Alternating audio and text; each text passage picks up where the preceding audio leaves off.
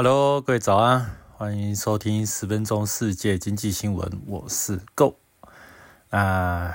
今天是二零二三年十一月二十八号，礼拜二。今天来跟大家聊一聊所谓的凯因斯理论。那轻松一点，不会讲的特别难，那就听我们怎么来说明一下。先讲一下今天的标题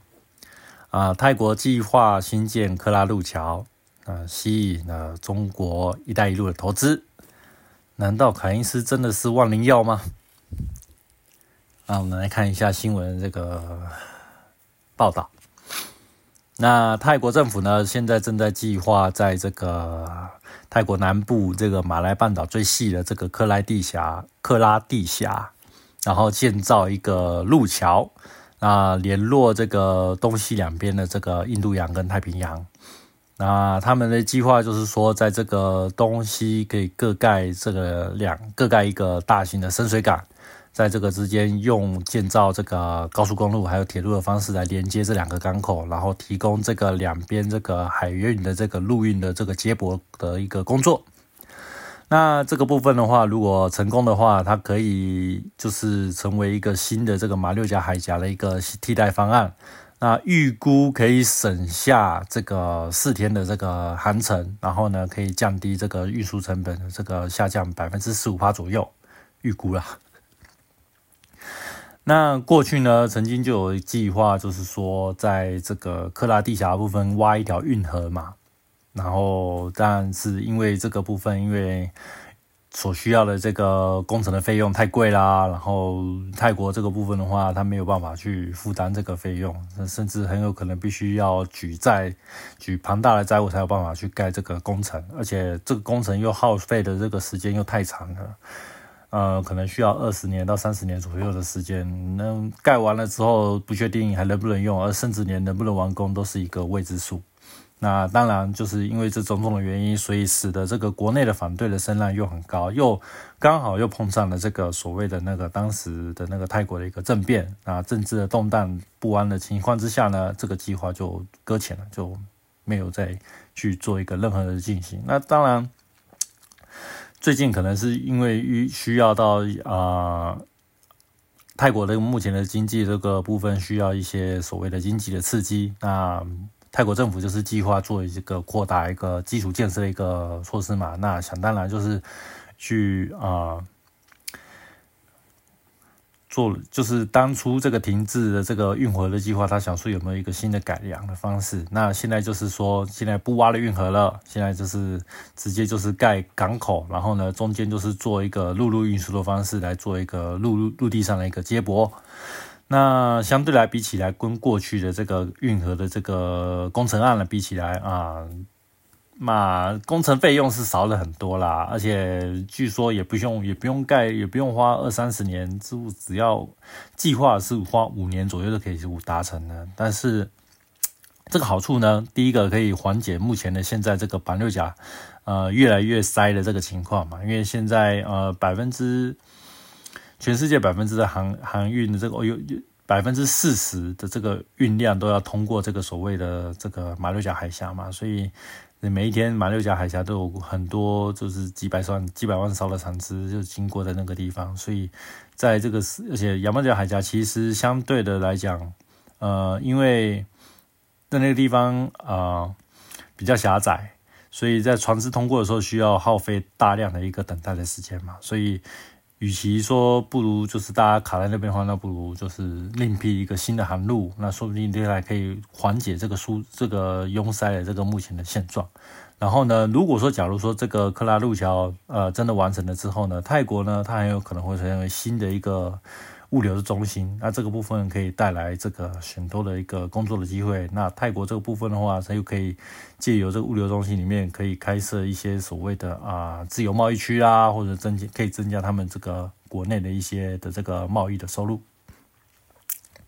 那正好正好，那个中国呢，正好其实也在计划要增加增要加大这个“一带一路”的这个所谓的经济的投入嘛。那正好呃有一个泰国的一个这样的一个克拉路桥计划，其实。据说，据说，据说，据说，其实中国那边其实也蛮有兴，蛮有感兴趣的。因为一来，第一个啊，马六甲海峡这个部分的话，因为是因为它具有战略地位的这个重要性嘛。那其实这个地方的话，大部分都是你知道，就是新加坡、马来西亚这个地方啊，印尼还有这些国家所所占据的，而且这个地方又严重的因为有这个美国这个部分有它的利益所在，所以呃，比较这三个国家比较。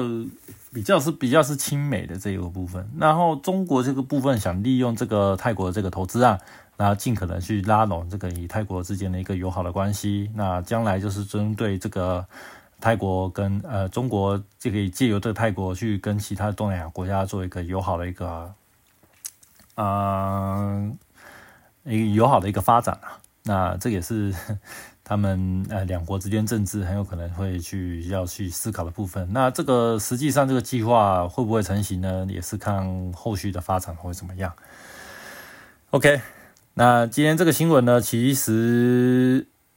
坦白来讲，其实没什么重要的。那主要就是因为想用这个新闻来带到所谓今天想讲的这个凯因斯理论这个部分。那为什么最近很多国家就是呃？只要想到，嗯，只要经济发生衰退了，就会第一个想到就是先盖这个所谓的大型建设，来所谓刺激这个，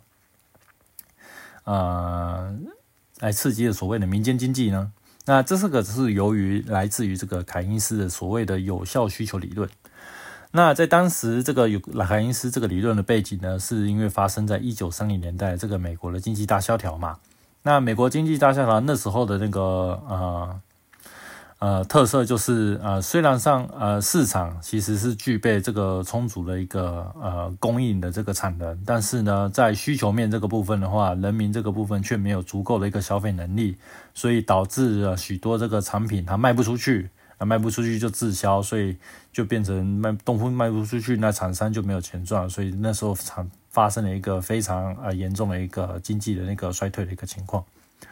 那卡因斯他提出了一个理论，就是说那。发生这个经济衰退的情况呢，主要是因为这个需求不够的问题嘛。那需求不够的话，政府它应该要去做一个主动的进行干预，它要去如果需求不够，那就政府去第一个去跳出来，先啊先创造这个需求。所以呢，当时最主要的一个啊嗯创造需求的一个方式呢，就是大量的去新建了许多所谓的重大建设。那中新大呃新建这个重大建设有什么好处呢？首先嘛，你那个你要造，不管你是要造铁路啦、造桥啦、造机场啊、造港口啊，这些都是需要劳工嘛，所以你可以创造很多的这个工作的机会。那你如果要造这些呃公共建设，你也需要原物料嘛，你也需要机械设备嘛，然后员工要吃饭这个部分的话，也要一些餐厅嘛。或是一些睡觉一些啊，那样像是一些旅馆，或是啊类似嗯休闲娱乐也等等一些需求，所以这个部分会带动了一些所谓的这个民间的这个消费，所以进而去刺激了这个整个经济发展。但是呢，但是呢，虽然说这个部分的话，它可以呃短时间之内呃记住是短时间之内可以带动呃让这个经济暂时性的活络了起来，但是长时间来讲的话，呃，它就并没有它就并没有那么管用。为什么呢？因为呢，呃，其实讲白点呢，它就是呃。它就是，其实就是借未来这个国家的这个收入呢，去应付现在这个支出嘛。那国家这个等于就是它是背的一背的一个债啊，去做一个类似我们现在流行的就是大傻逼的一个动作。那今天如果说呃这个刺激啊 OK，然后导致这个呃经济开始慢慢的活络起来之后呢，国家可以利用这个经济活络的部分，再慢慢的回收这个部分当初所啊。投放了这些的这个所谓的资金，然后去呃缩小这个部分这个政府的赤字嘛。但是如果说今天这个部分呃纯粹就只是呃创造一些无谓的需求，呃甚至是盖一些呃可能是没什么用的一个建设，到最后这个工程建设案全部做一个失败以失败为告终的时候呢，那这个债务呢，政府就是无缘无息的去背了一个庞大的一个债务。同时呢，因为创造了很多的需求，所以导致这些的原物料的这个部分呢，哎，被炒得很高，所以它会成成为一个新的一个新的通货膨胀也说不定。所以，呃，凯恩斯被凯恩斯这个部分的话，其实在这个部哎。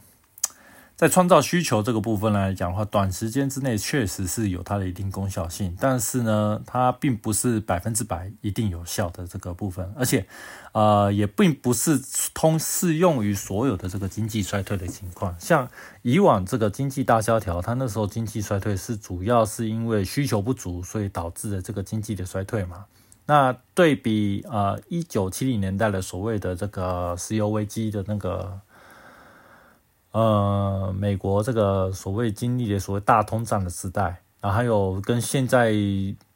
其实我们觉得，我现在我们现在面临的这个二零二三年面临的所谓的这个通胀通膨危机呢，其实我是觉得也是跟一九七零年代那时候很像，就是能源它涨得很高嘛，因为主要那时候是遇到石油危机的部分，跟我们现在这个俄乌战争这个不呃这个很像。因为战争或者是地缘政治的关系，导致这个能源价格拉高，